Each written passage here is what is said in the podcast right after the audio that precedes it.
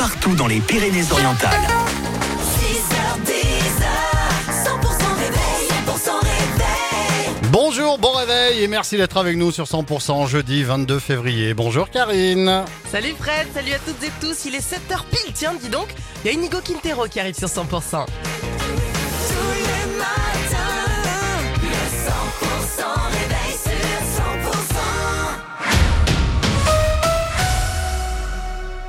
On s'informe avec Margot Alix, bonjour Margot. Bonjour Karine, bonjour à tous. Gabriel Attal veut élever l'agriculture au rang des intérêts fondamentaux de la nation. Le Premier ministre a tenté une nouvelle fois de calmer la grogne des paysans. Il a annoncé hier une nouvelle loi Egalim d'ici l'été, 150 millions d'euros d'aide pour la filière de l'élevage et les aides de la PAC versées avant le 15 mars prochain et deux autres clarifications qu'attendait la profession. L'interdiction des importations de produits traités aux néonicotinoïdes, une substance interdite en Europe, mais dont les importations restaient possibles, et de très lourdes amendes pour deux centrales d'achat qui n'ont pas respecté la loi Egalim. Réaction d'Axel Tranvan du syndicat FDSEA. C'est quelque chose qui aurait dû être fait depuis très longtemps. Pourquoi il a fallu cette colère? Pourquoi cette loi Egalim qui commence à avoir des années Pourquoi elle n'a pas été respectée? En France, vous ne respectez pas une loi, vous êtes d'entrée sanctionné. Pourquoi on a laissé faire? Je veux dire, on n'a pas à, non plus à en être fier de ça. Manque de contrôle. Voilà, voilà. Non, mais je peux vous dire qu'on on aimerait qu'il y ait le même contrôle pour la loi Egalim que le zèle que font preuve des contrôleurs sur nos exploitations. Des propos recueillis par Brice Vidal. Et le pays catalan sera justement représenté au Salon de l'agriculture.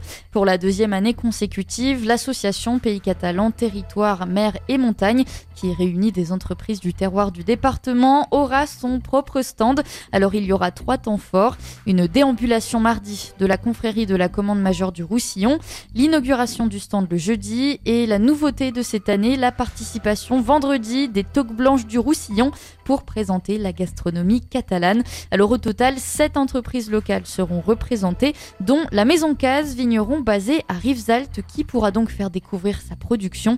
On écoute Lionel Lavaille, le directeur du domaine. vin sec et vin doux naturel euh, de Rivesaltes. On a le Claude Poli à Port-Vendre avec nos Collioure et nos Banyuls.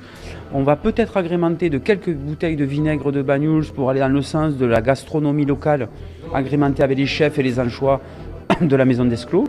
Quelques bouteilles d'huile d'olive aussi que l'on produit parce qu'on se diversifie un petit peu. Mais sinon, l'étendue de notre gamme, avec des nouveautés aussi, des vins avec des degrés d'alcool un peu plus faibles pour aller dans le sens d'une consommation modérée, intelligente, je dirais. Cibio, Maison d'Esclos ou encore le domaine du Mouton Noir seront aussi présents sur le stand de l'association.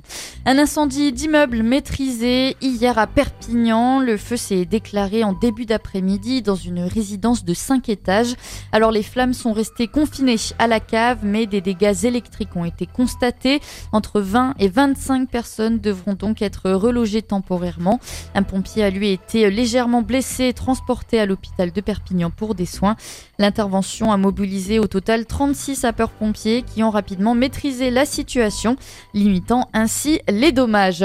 Et l'entraîneur des Dragons catalans sera prolongé jusqu'en 2026. Steve McNamara a signé un nouveau contrat de deux ans. L'entraîneur anglais hein, qui est arrivé au club en cours de saison 2017, cet ancien sélectionneur de l'équipe d'Angleterre a conduit les Dragons vers leur premier sacre en 2018 en remportant la Challenge Cup. Jamais un entraîneur chez les Dragons n'a tenu autant de temps.